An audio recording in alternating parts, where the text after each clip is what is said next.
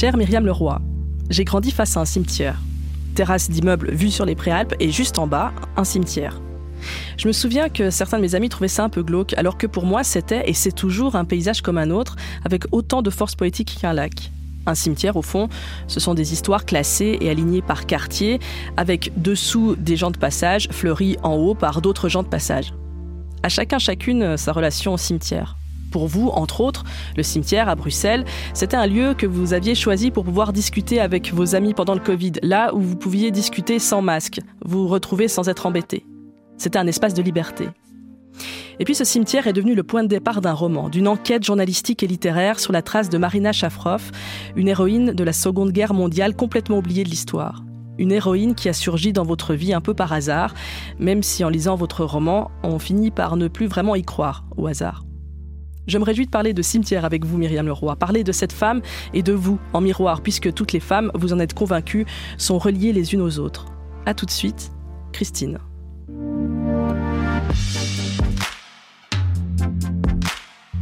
Question genre, Christine Gonzalez.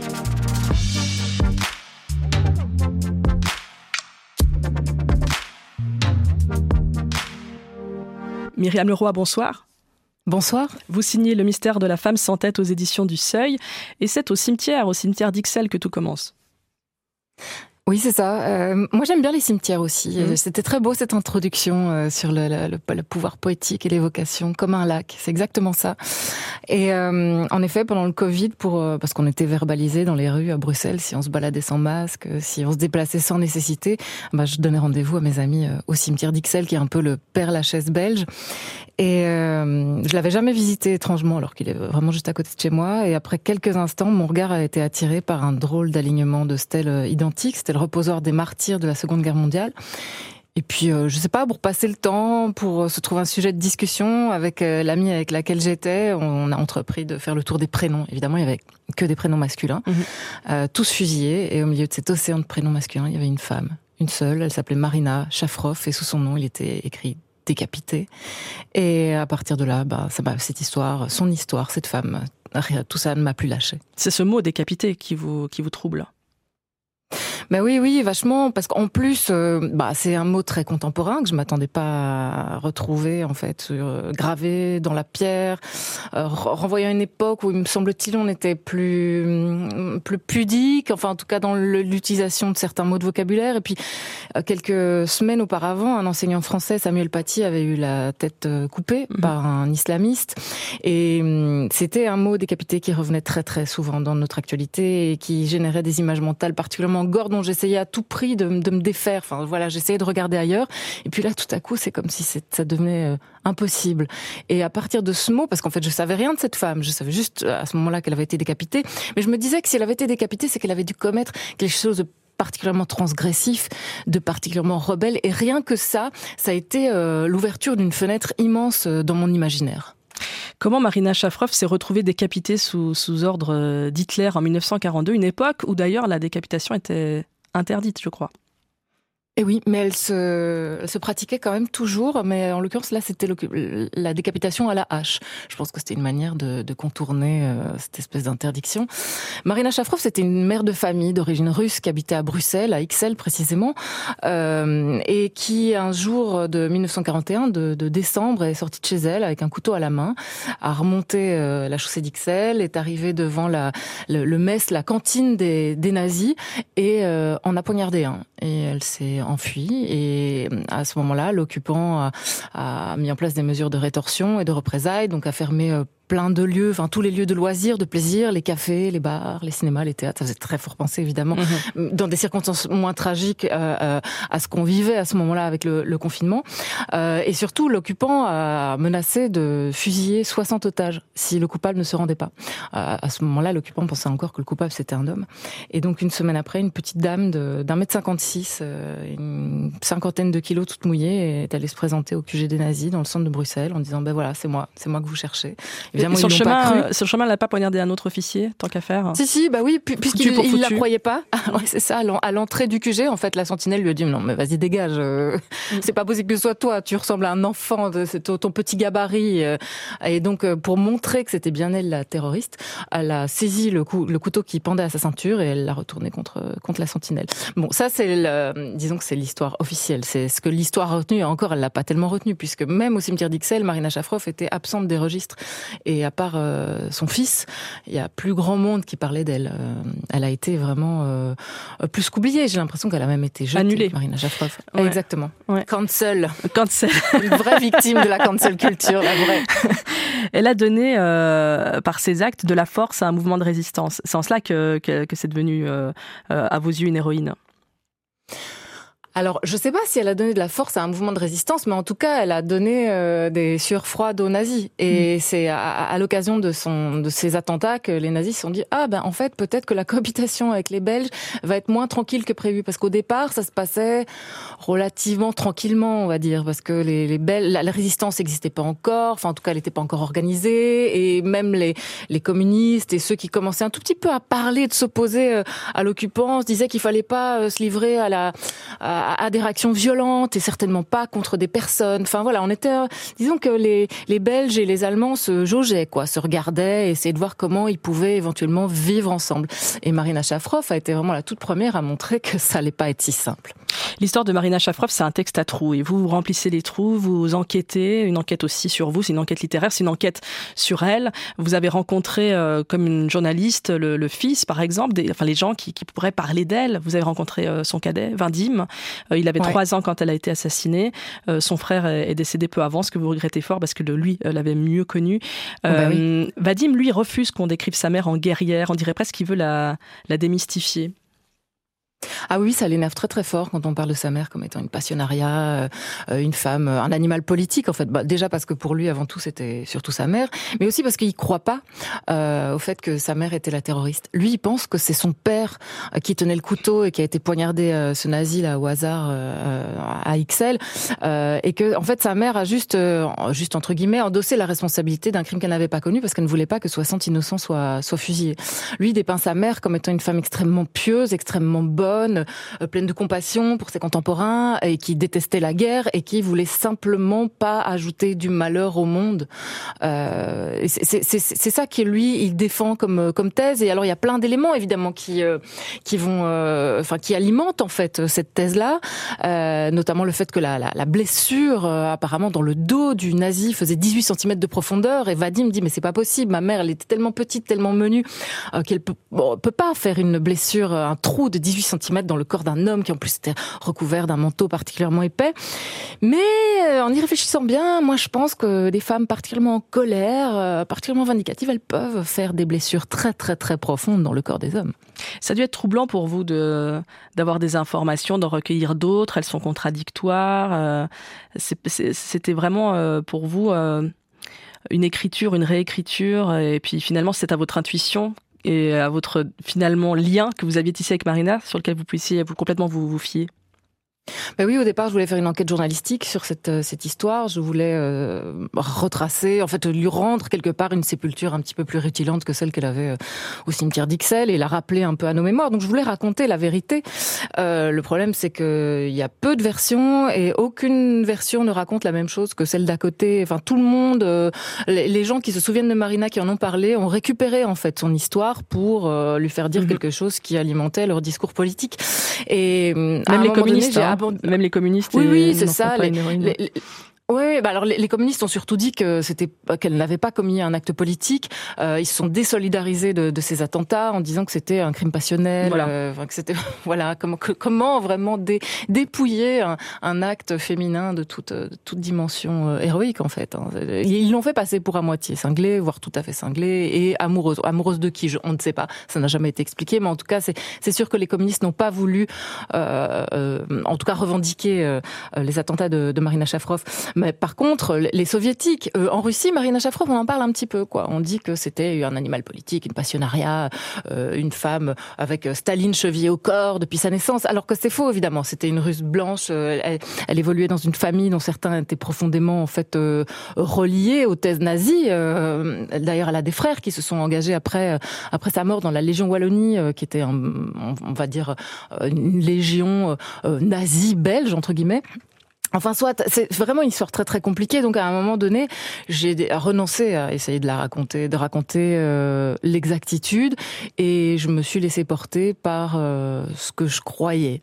Et ce que je croyais, disons que j'ai fait confiance à mon intuition parce que il y a tellement eu de hasard dans cette histoire, dans cette enquête, qui ont ramené l'histoire de Marina Shafrov à mon parcours, ne fût-ce que géographiquement en fait, hein, parce qu'on a évolué dans les mêmes rues, on a habité aux mêmes endroits, euh, et pas uniquement à Bruxelles, mais aussi dans des bleds vraiment paumés de la province belge. Donc c'est tellement de choses étranges qui se sont produites entre elle et moi qu'à un moment donné, de manière un peu mystique, je me suis dit, euh, je suis sortie de la posture de journaliste et d'enquêtrice et je me suis dit que j'étais quelque part euh, sa marionnette et qu'elle jouait avec moi les ventriloques.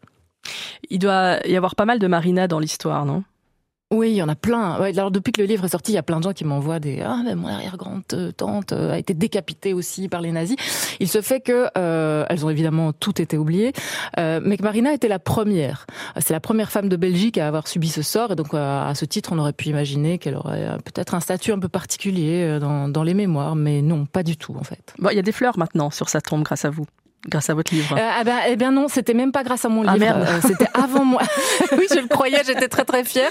Mais avant, en fait, que je même que je découvre l'existence de Marina Shafrov dans l'histoire, il y a une jeune fille qui l'a fleuri, qui a, apparemment a vécu une vie très difficile et qui se sent aussi reliée au destin de Marina Shafrov, qui l'a fleuri euh, très très souvent. Elle a pris contact avec moi sur Instagram après la, la sortie du livre. Donc on forme une sorte de club comme ça, de, de dépositaire de la mémoire.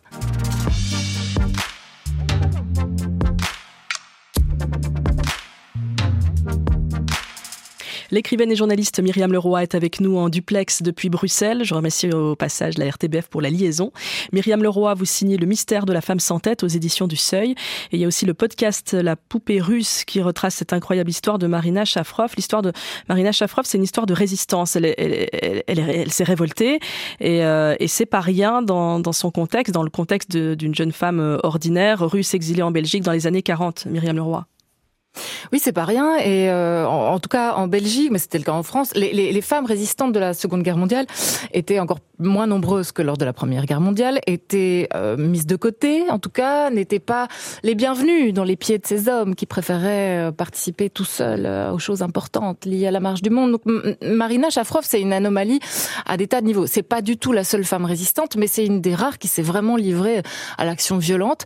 c'est une anomalie aussi dans sa dans sa famille, puisque elle a, elle a poignardé un nazi au nom euh, apparemment de, de, Staline, alors que sa famille était absolument pas du tout staliniste mhm. et qu'elle avait fui euh, la Russie euh, un peu avant les années 20 quand les bolcheviks se sont annoncés au pouvoir.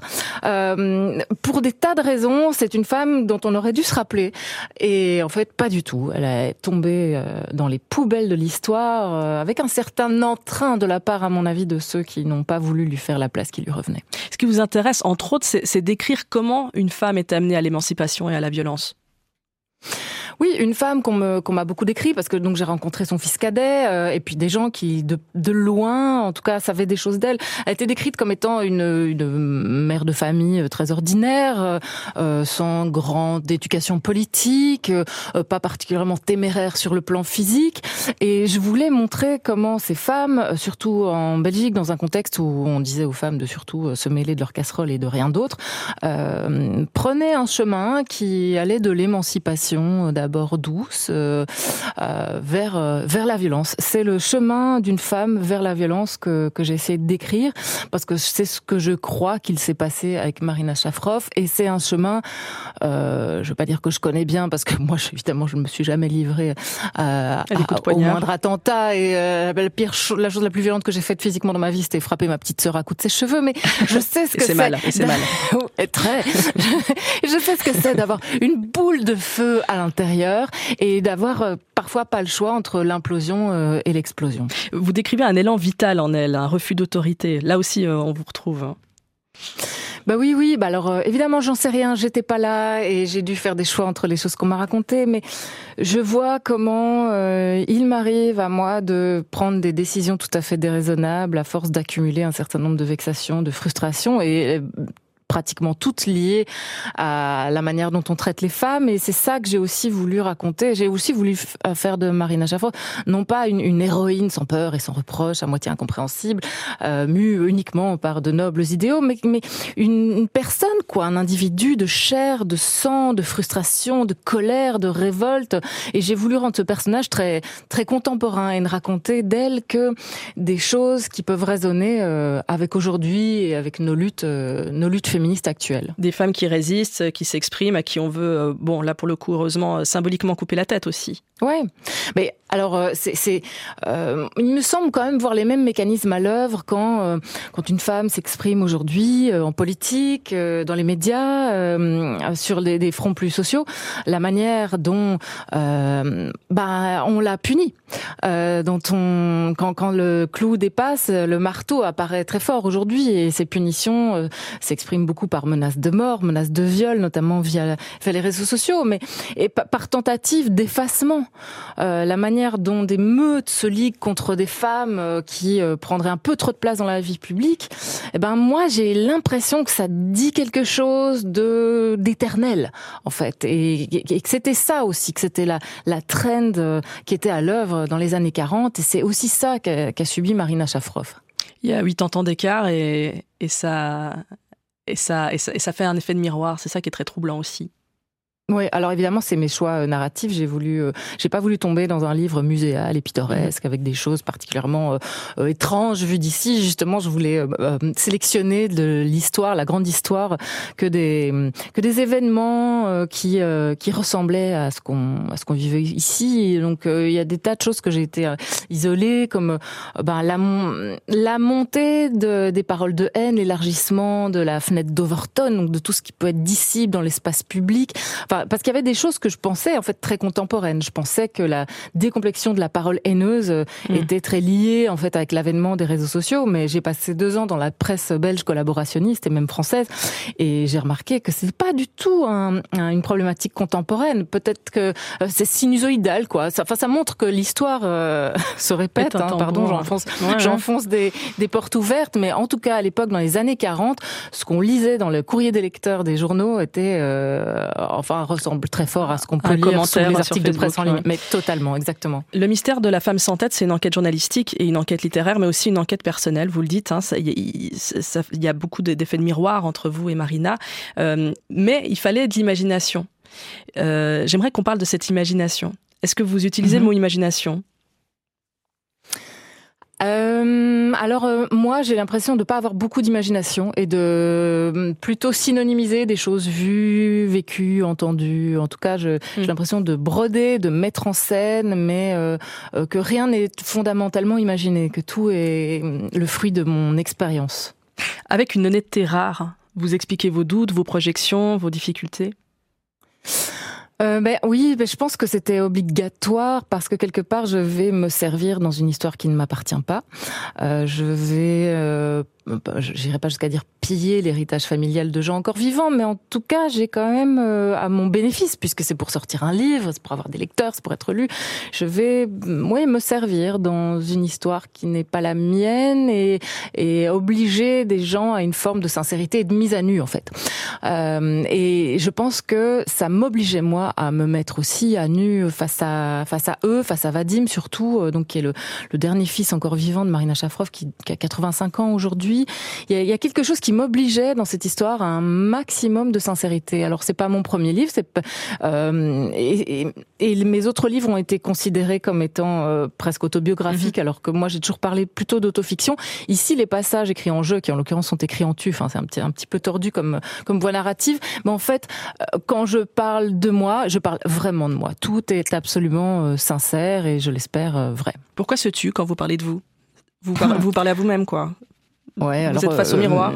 C'est ça, c'est une manière de me prendre aussi par le col, de me secouer, de me regarder dans le blanc des yeux. De... C'était aussi l'idée de pas. Ouais, c'est un tu, le tu auquel on peut pas se dérober, quoi. C'est quand on se donne des ordres à soi-même. Et puis il y a aussi le fait que parler en jeu, pour moi, c'est que ça reste assez compliqué.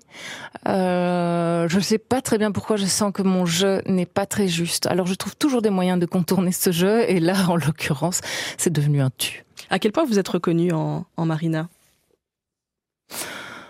Bah je je suis pas sûre de m'être reconnue en Marina. Ce qui est sûr, c'est que je l'ai dépeinte et je l'ai taillée à mes mesures pour qu'elle quelque part se reconnaisse en moi. C'est plutôt dans ce sens-là que le. Vous l'avez mis votre tête, quoi. Exactement, mais comme tout le monde en fait. Je veux dire, tous ceux qui ont raconté son histoire, ils ont mis euh, une tête différente qui était à la leur, et en général, c'était une tête d'homme. Enfin, oui, c'est vrai. Toujours, ça a été une tête d'homme. C'est toujours été un. un c'est vrai, ça a toujours été un male gaze avec lequel on a regardé euh, l'histoire de Marina Shafroff. Et moi, bah, je, voilà, je l'ai, j'ai mis euh, la, celle que j'avais décidé de façonner et pour une fois, pour la première fois, et j'espère pas la dernière, c'est euh, un female gaze. Je regarde l'histoire de Marina Shafroff par le prisme de, de, non pas par un prisme féminin, parce que je crois pas du tout qu'il y ait une écriture féminine, mais mm. par le prisme, en tout cas, de mon expérience du monde, qui est celle d'une personne bah, perçue comme une femme et donc traitée comme telle. Surtout que vous dites, euh, son histoire, c'est votre histoire, c'est aussi mon histoire. Enfin, l'histoire des femmes est, est collective. C'est aussi ça qu'on est en train de se dire là. Oui, j'avais envie de montrer comment, euh, à travers le monde, les âges, euh, on était toutes, euh, on avait toutes vécu des choses assez similaires, même celles qui disent mais pas du tout. moi, j'ai jamais vécu de sexisme, et moi, alors pas du tout. J'ai toujours. Enfin, on en entend beaucoup, hein, des femmes qui disent ça, que quand, MeToo a éclaté, qu'elles étaient les premières étonnées. Mais c'est pas vrai, c'est absolument pas vrai. Je n'y crois pas un instant. Je crois que toutes les femmes, et c'est vraiment le point commun, et peut-être le seul entre nous, sont traitées comme des femmes. Alors il y en a qui arrivent à s'émanciper de cette manière dont on les voit, dont on, dont on les perçoit, dont on essaye de les modeler. Et puis il y en a d'autres qui, euh, qui en plus d'essayer de s'en émanciper, euh, s'en indignent. Quoi. Vous dites dans la presse que cette histoire, cette rencontre, euh, elle vous a sauvé. Ben oui, c'était une période. Ben je crois que c'était agréable pour personne. Hein, ces confinements à répétition et ces règlements à suivre. Et puis, c'était, c'était, je crois, très compliqué. Euh, mais alors moi, je me sentais, enfin, je venais de perdre un procès en plus, euh, un procès euh, ben, par rapport à un homme qui me harcelait. Donc je me je me sentais particulièrement impuissante à, tout point de vue, quoi, au point de vue des règles sanitaires, au point de vue du travail, des déplacements, et tomber sur l'histoire de Marina Shafroff, qui est vraiment le contraire de la passivité. Hein. quelque part, ça a été une planche de salut, et j'ai l'impression qu'à travers son histoire et les, les, les rébellions absolument spectaculaires qu'elle s'est autorisée.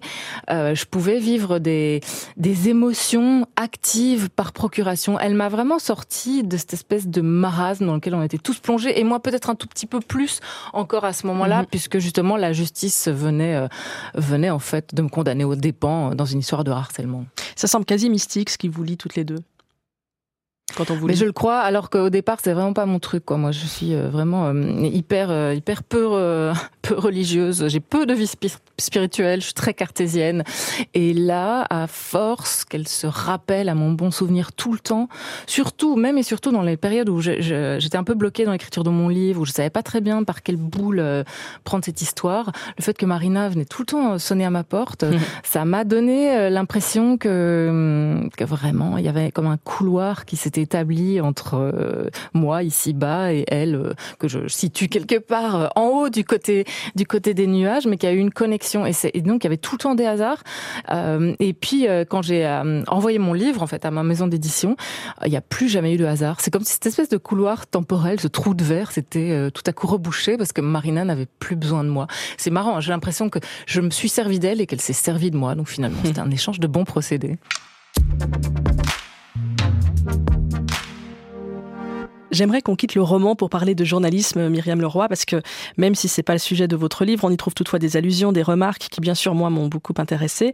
Vous expliquez qu'à 30 ans, euh, vous vous emmerdez sec dans votre métier, à faire des chroniques people. Ça fait 5 ans que vous réclamez de changer de rubrique pour la politique, mais euh, ça n'arrive pas.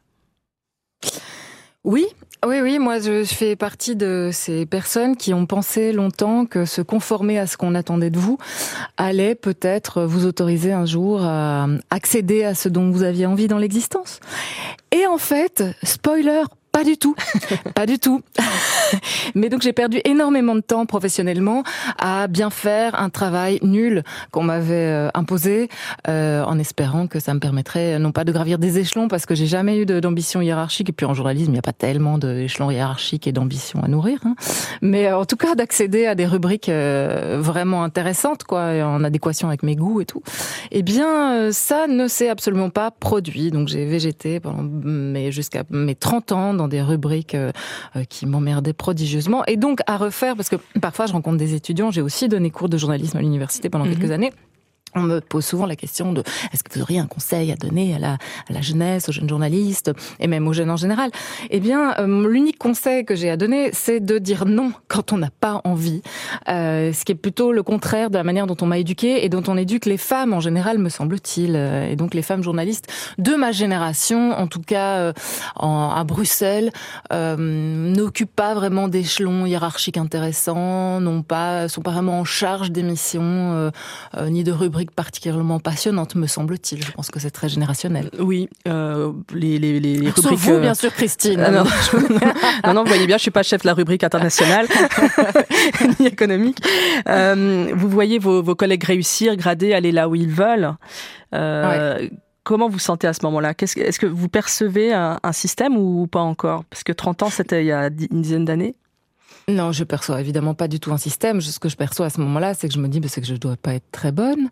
C'est que bon bah j'étais une très bonne étudiante et donc je voilà, en sortant de l'école, je m'étais dit euh, que j'allais euh, relativement rapidement accéder à quelque chose d'intéressant professionnellement. Et puis en fait, ça ne se produisait pas.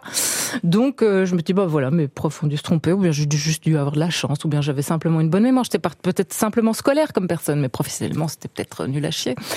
et donc voilà, bah, c'est surtout ma confiance en moi. C'est moi que je remettais évidemment beaucoup, beaucoup en question en me voyant végéter rester toujours au même endroit et prendre la forme du coin dans lequel on m'avait, on m'avait jeté. Mais non, pas du tout. Le système, en fait, je l'ai perçu, euh, mais vraiment beaucoup plus tard. Alors que c'est marrant, hein. j'ai toujours été très, je me suis toujours revendiquée féministe. J'ai l'impression d'être née féministe, euh, euh d'avoir toujours euh, ressenti une forme de colère par rapport à différentes injustices. Mais l'invisibilité des femmes m'a toujours semblé invisible, en fait. C'est vraiment mm. que bien plus tard que j'ai remarqué tout ce qui clochait. Vous finirez par partir et on vous trouvera ingrate. Bien sûr, puisqu'évidemment, je dois mon ascension professionnelle aux hommes qui m'ont fait la courte échelle, puisque c'est ainsi qu'ils se perçoivent, bien sûr. Mais vous êtes freelance, hein, et vous l'êtes encore. Ouais. Ça, c'est une émancipation aussi. Bah, c'était surtout une obligation au départ. Hein. Euh, on ne nous donnait pas des postes de, de salariés. Hein. Les, les, les, CDI et même les CDD, c'était pas tellement pas tellement pour nous quoi. Donc euh, moi, la seule manière que j'ai trouvé de travailler, en fait, euh, de au début de ma carrière professionnelle, c'était d'accepter des piges dans tous les sens. J'avais un boulot de nuit et un boulot de jour puisque je faisais de la radio la nuit et puis je travaillais pour la presse écrite la journée. Donc euh, j'avais des, enfin vraiment, ça, ça a même joué sur sur ma santé beaucoup. Euh, mais en tout cas, ouais, c'est c'est pour des médias qui n'avaient pas d'argent. Vous dites, vous, vous êtes trompé d'époque en plus.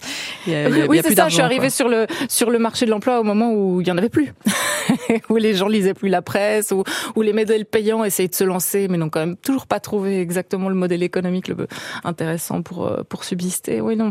Mais euh, disons que à Bruxelles, enfin, la Belgique est vraiment le le plus mauvais pays européen en termes de parité dans les rédactions. Et ce qui est intéressant, donc c'est encore pire que la France qui est déjà pas terrible, mais c'est que sur les bancs de l'école, euh, des universités, euh, les femmes sont 70% euh, et dans les rédactions, elles sont plus que 30, 32, 33%. Et elles quittent le métier hyper vite en fait. Après deux ans, il y a déjà plus, enfin les femmes qui sont au départ 50%, enfin bref, ça, ça, ça chute drastiquement. Donc deux ans est plus ou moins l'espérance de vie d'une femme dans une rédaction journalistique en Belgique. Vous évoquez la tentative de suicide d'une collègue dans votre livre. Ouais. Oui, parce que alors on parle beaucoup du, enfin beaucoup. Euh, en fait, on commence à parler du cyberharcèlement qui touche les femmes journalistes. Hein, elles seraient 73% en fait à, le subir de plein fouet directement, vraiment du harcèlement et euh, des, des cyberviolences euh, considérables. mais ce qu'on oublie souvent de mentionner, donc on parle du harcèlement qui vient du, du, public, mais on oublie souvent de mentionner le harcèlement qui a lieu à l'intérieur du milieu professionnel. En fait, ça reste un milieu assez inhospitalier aux femmes et quand il y en a une qui dont la tête dépasse, euh, elle a euh, souvent beaucoup de, confrères euh, qui essayent de l'annihiler, de la canceller, qui s'en moquent, qui l'humilient publiquement. Et en effet, j'ai une consoeur qui enfin pour pour qui ça a été ça a été trop, ça a été trop longtemps, ça a été trop souvent et dans l'indifférence générale. Et donc oui, elle a elle s'est laissée aller à un, geste de désespoir. Je pense c'est pas évidemment ce n'est pas pour rien que vous vous en avez parlé dans votre livre. Ça, c'est une trace du coup. Vous visibilisez cette, cette question-là. Oui, bah oui, oui, bah je la visibilise aussi parce que disons que cette euh, tentative de suicide s'est produite euh, alors que j'écrivais le livre et que ça faisait partie de mm. l'émotion dans laquelle euh, j'étais à ce moment-là, c'est-à-dire ulcéré, triste, dégoûté qu'on en arrive là et que tout le monde s'en fout. Parce que euh, les, les, la haine euh, qui euh, s'abat sur les femmes est encore considérée comme étant euh, pas très importante en fait, ou les risques du métier, euh, le revers de la médaille, d'une certaine forme de notoriété ou de visibilité, mais en tout cas, on s'en tape. Les discours de haine qui, qui visent les femmes sont vraiment considérés comme étant euh, soit euh, en fait euh, bien fait, soit tant pis. 15 ans de journalisme, 15 ans de bagarre. Ouais, bah alors j'ai pas encore tout à fait quitté le journalisme. D'ailleurs, tout ce que je fais aujourd'hui, j'ai l'impression que ça relève quand même toujours du journalisme, que j'écrive un livre, une pièce de théâtre ou, ou un documentaire. Mais en tout cas, c'est sûr que 15 ans dans le monde du travail et le monde de l'entreprise, ça a été une, une sacrée bagarre. Et euh, je pense que hum, c'est marrant, hein, mais le, le, même si je me suis toujours revendiquée féministe, je pense que le véritable sexisme, je l'ai pas vécu à l'école, je l'ai pas vécu à l'université, euh, mais je l'ai vécu et, et, de plein fouet dès que je suis entrée euh, dans le monde de l'entreprise. Là, ça a vraiment été. Euh, c'est là que j'ai compris que j'étais une femme. Avant, je pensais que j'étais un individu et que euh, certaines personnes un peu basses de plafond euh, allaient me traiter en inférieur pour ça, mais mais que il suffisait que euh, je sois suffisamment assertive ou que j'ai suffisamment de courage pour m'affranchir en fait de tous les clichés euh, qui euh, nappent en fait le, le, le, féminin. Euh, mais mon apprentissage, enfin en tout cas quand je suis arrivée, euh, quand j'ai commencé à bosser, euh, je me suis rendu compte que c'était quelque chose, c'était un système qui me dépassait et que je pouvais m'agiter dans tous les sens. J'allais pas à moi seule faire mentir le système. Est-ce que le MeToo du journalisme est allé jusqu'au bout à votre avis? Oh, pas du tout. Alors là, vraiment, mais pas du tout. Moi, je pense qu'on n'a encore rien dit euh, et que je, je me demande d'ailleurs quand les langues vont vont se délier totalement. Euh, en France, il y a encore tellement de choses à dire. Il y a tellement de choses qu'on sait, que tout le monde sait, mais qui ne sont pas encore, qui n'ont pas encore percolé par rapport au grand public. En Belgique, c'est encore pire parce que le milieu est tellement petit, tellement consanguin, tout le monde se connaît. Tout, euh, il y a la, force du boys club et d'une cohésion qui force l'admiration en fait. Hein. Les, les féministes devraient vraiment prendre exemple sur la manière dont les hommes, même très éloignés idéologiquement, même parfois se vouant de détestation profonde, euh, continuent à, à, bah, à se serrer les couilles, quoi. Alors que dans les milieux féministes, j'ai l'impression qu'il y a, y a de plus en plus cette culture du call-out, d'aller chercher un peu la petite bête, les, la petite maladresse, l'éventuel dérapage. Et donc, les milieux féministes ne sont plus tellement des milieux où on se sent euh, safe. Mmh. Euh, donc, je crois qu'il y a beaucoup à, à, observer les hommes entre eux. Il y a tellement d'apprentissage de, qu'on ferait. Vous avez, euh, vous avez trouvé votre manière de pratiquer le journalisme de manière épanouissante. Vous excellez dans ce domaine. Euh, le journalisme, effectivement, dans ce roman, euh, il est là, dans vos pièces de théâtre, dans vos, documentaires, évidemment. Je pense à Hashtag Salpute qui, donnait la parole à des femmes cyberharcelées, qui a extrêmement bien marché. Ça a mis en, lumière un fléau qui, jusque-là, n'était pas pris au sérieux. Ça doit avoir désormais un immense sens d'être journaliste tel que vous le pratiquez.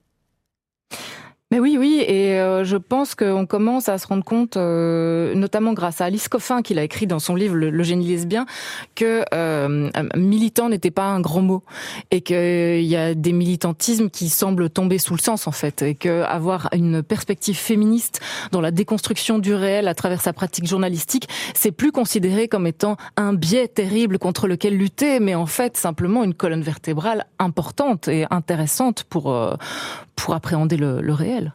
Bah, c'est aussi peut-être ça le, le journalisme qu'on nous apprend, c'est celui de d'aller euh, vers une recherche de vérité. La vérité, elle est devant, mais elle est aussi en soi. Donc euh, dire d'où on parle, c'est euh, fait preuve tout simplement de, de, de déontologie. Et d'humilité. Et euh, oui, bien sûr. Alors vraiment, le, la manière dont on, a, on nous a un peu forcé à nous draper dans une prétendue objectivité ou neutralité, qui était en fait simplement le point de vue des dominants. Hein, euh, euh je pense qu'on est en train de, le, de remettre tout ça légèrement en question aujourd'hui. Alors il y a, y a, encore beaucoup de résistance, mais beaucoup de, de plus en plus de jeunes journalistes euh, sont d'accord euh, de dire que le plus important n'est pas la prétendue recherche d'objectivité, mais en tout cas l'honnêteté dans la manière dont on se présente au public, dire d'où on parle moi, ça me semble vraiment essentiel. Myriam Leroy, euh, dans Question Genre, on s'intéresse évidemment aux invités sous le prisme du genre. Quand est-ce que vous avez pris conscience que vous étiez euh, une fille? Vous avez parlé tout à l'heure de ce moment euh, lorsque vous travailliez dans, des, dans des rédactions en Belgique, où vous avez compris que vous étiez une femme. Est-ce que c'est vraiment la première fois ou quand même plus tôt, je sais pas, à l'école, vous avez, vous avez pris conscience que, que, que vous étiez une fille? Ouais, j'ai quand même pris conscience que j'avais un corps et que j'étais une fille quand j'avais 13 ans et que euh, j'ai commencé à subir le la drague de rue, le harcèlement de rue et parfois venant d'hommes beaucoup plus âgés, parfois venant des pères de mes camarades de classe. Et là, je me suis dit ah oui, en fait, il y a, véritablement un, un, traitement différencié. Mais dans un premier temps, je dois dire que euh, ça m'amusait plutôt et euh, que euh, ce qui aujourd'hui me met hors de moi et je déteste évidemment quand on vient m'aborder euh, sans que j'ai rien demandé. À l'époque, j'avais l'impression de posséder une sorte de super pouvoir. Peut-être parce qu'aussi j'étais une petite fille plutôt pas très genrée, plutôt pas très jolie, pas très visible, pas très remarquée, que tout à coup, là, j'avais l'impression que tout le monde me regardait, que tous les hommes me voyaient, et donc que j'avais euh, l'occasion d'exercer une forme d'influence, de pouvoir sur eux. Mais oui, donc c'est vers, mm. vers 13 ans, je dirais. Quand vous êtes devenue désirable, en gros, si je résume. En gros, c'est ça, mm-hmm. ouais. Ouais. Une maman au foyer, je crois, un père, cheminot, des parents un peu plus âgés que ceux de vos amis. Est-ce que vous avez reçu une éducation genrée? Alors j'ai reçu une éducation genrée dans le discours en tout cas, euh, parce que euh, nos parents nous encourageaient, ma sœur et moi, à faire euh, des métiers dits féminins, comme par exemple être enseignante, institutrice, pour pouvoir pour avoir, disait-il, le temps de s'occuper bien de nos enfants, des enfants qu'on aurait plus tard. Sauf que moi, ça m'a jamais vraiment intéressé, ni les enfants des autres, ni la perspective d'en avoir moi. D'ailleurs, j'en ai toujours pas aujourd'hui. Donc c'était euh, ça me semblait complètement fou que mes parents veuillent tracer pour moi un chemin qui me semblait vraiment mais inintéressant au possible. vous dites que, que vous êtes né euh, révolté. Ouais. Oui, ben oui, je suis née euh, avec l'émotion qui prédomine chez moi, outre la peur, c'est quand même la colère. Et je sais, sais pas très bien à quoi c'est dû. Sans doute une hypersensibilité, euh, sans doute une éducation aussi. Je, je, j'ai grandi dans un milieu catholique hein, où, euh, où, il y avait beaucoup de, de règlements à suivre qui me semblaient tout à fait arbitraires et contre lesquels je me suis assez vite rebellée. Moi, j'ai toujours pensé que ça s'apprenait l'indignation. Bon, je pense que ça, ça prend les, les, cérébraliser son indignation, euh, savoir euh, d'où elle sort, comment la canaliser, comment y répondre. Euh, et ça s'apprend aussi beaucoup avec des thérapies. Hein. Merci aux multiples thérapeutes qui ont traversé ma route. Mais euh, non, non, chez moi c'était quand même très tripal, quoi. C'était très viscéral. Vous parlez au passé? Euh, ouais, ouais, ouais, c'est marrant ça. Euh, J'ai quand même l'impression aujourd'hui d'avoir trouvé des pères et d'être moins seul au monde et d'avoir accès à de la pensée, euh, des amis, euh, des gens qui, euh, comme moi, trouvent que les choses sont pas toujours à l'endroit. Donc la, la, colère, disons, est, est plus intellectuelle aujourd'hui et moins, moins de l'ordre d'une nausée permanente. Parce que j'imagine l'adolescence, évidemment, c'est l'âge de la colère, la, fin, la période de la colère. Vous êtes adolescente dans les années 90, vos références euh, bon, c'est les mêmes que moi, hein. c'est Brenda et Brandon Walsh, euh, euh, c'est les, les, clips sur MTV. qui est-ce que vous admirez? Hmm. Alors là, c'est vraiment une bonne question. Peut-être que vous n'admirez personne, en tout cas.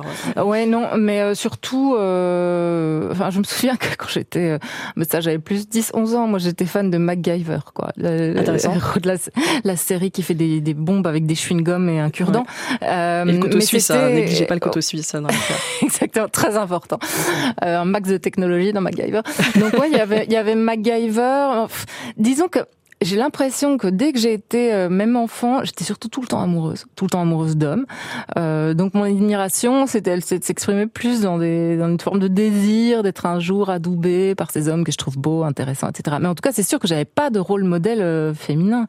Je j'ai l'impression que la première femme que j'ai vraiment profondément admirée à, à, la limite de la dévotion, c'est Virginie Despentes, mais j'avais déjà 25 mhm. ans au moins. Mhm que vous allez croiser Virginie Despentes, non?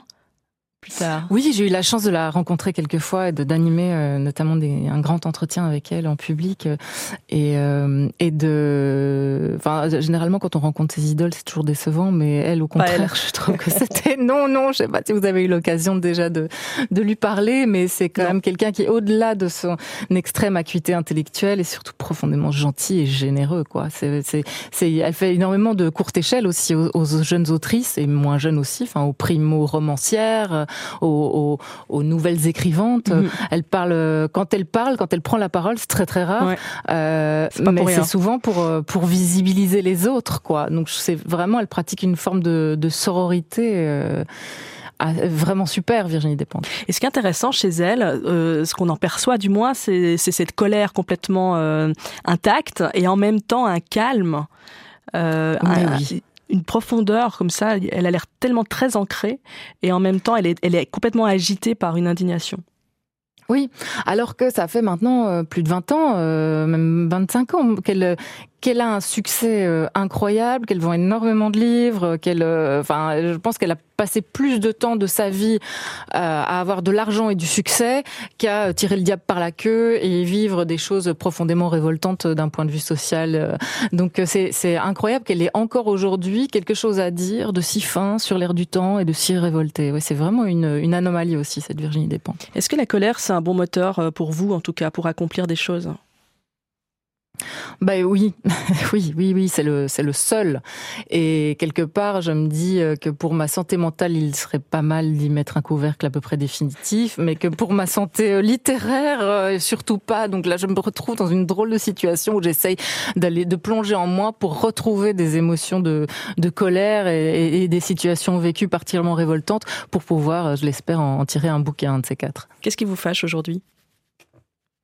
L'indifférence euh, à l'extrême virulence et l'extrême efficacité de l'extrême droite et de l'ultra droite. Ça, j'ai l'impression que les féministes, mais aussi tous les, militants, les groupes militants, euh, euh, essayent d'alerter sur sur la manière dont presque comme des pieuvres en fait ces idées s'insinuent dans notre inconscient et dans notre vie politique et qu'il se passe à peu près rien. Et je trouve qu'on est vraiment euh, des, des, canaris dans la mine et qu'on nous on donne un coup de pied à notre cage pour qu'on aille chanter ailleurs. Donc ça, ça me met extrêmement euh, en colère, ça me fait extrêmement peur. Vous sentez un, une forme de découragement en face, en face de ces, euh, de ces fascismes? Euh, découragement, je ne dirais pas. Hum, en fait, c'est pas tellement les, les fascistes et leur puissance qui me découragent, c'est l'espèce d'immobilité, d'inertie du grand public euh, et des institutions, euh, notamment journalistiques, quoi, et politiques, quoi. Enfin, mhm. le, la politique de l'autruche, ça, c'est très, très, très décourageant. On ne sait pas par quel bout prendre et comment formuler ces inquiétudes pour qu'elles soient entendues. Peut-être qu'elles ne le seront jamais. Anxieuse, c'est ce que vous racontez euh, de vous? Vous dites volontiers que vous êtes anxieuse. Oui, oui, oui. Alors là, l'anxiété, c'est c'est une compagne dont je n'arrive pas à me défaire malgré que j'ai l'impression que l'intégralité de ma vie tourne autour d'elle, euh, de la manière dont d'essayer de lui trouver une juste place, euh, que ce soit, euh, je veux dire, dans le sport que je pratique, dans les, le régime alimentaire qui est le mien, dans, dans, dans les lectures, dans les rencontres, dans tout. L'anxiété, oui, c'est quelque chose de de, bah, de sinusoïdal. Hein. Parfois, ça prend absolument toute la place et ça m'empêche de vivre, et parfois c'est juste un bruit de fond. Mais en tout cas, l'anxiété, elle est toujours là, ça c'est certain. Et très drôle. Vous aimez faire rire aussi. Euh, il vous arrive toujours des super histoires. Faut vous suivre un peu sur Instagram pour ça. Oui, bah, disons qu'il m'arrive surtout des histoires de loose. Hein. c'est ce que j'appelle des super histoires, moi. oui, c'est ça. Mais oui, c'est vrai. Au moins, ça me fait des bonnes histoires, des, des petites, euh, des, oui, des échecs assez, assez fréquents, des petites humiliations que j'essaye de tourner, euh, parce que je pourrais les tourner au tragique, mais j'essaye de les tourner à l'autodérision parce que sinon, sinon c'est beaucoup trop horrible. Donc voilà, c'est ma manière de survivre à mes différents échecs. C'est de les mettre en scène d'une manière un peu marrante. Vous dites dans votre livre euh, pas avoir peur de mourir, mais de vivre pour rien. Et eh oui, euh, on va vraiment ouvrir cette énorme porte. Pour conclure, je me disais que ce serait vraiment de bon goût. Oui, oui, bah alors c'est vraiment la question à laquelle, euh, enfin le sujet sur lequel je ne sais rien dire de plus que ça. Vivre mhm. pour rien, ça me paraît terrible, et par contre mourir, pour l'instant, je ressens encore aucune frayeur, et parfois même je caresse cette idée avec une forme d'appétit. Ah, voilà, c'est bon, c'est bien pour la chute? C'est super. Merci Myriam Leroy. Merci beaucoup Christine. C'était un plaisir de vous recevoir dans Question Genre. Je rappelle le titre de votre roman Le mystère de la femme sans tête aux éditions du Seuil. Bonne suite de soirée. Merci.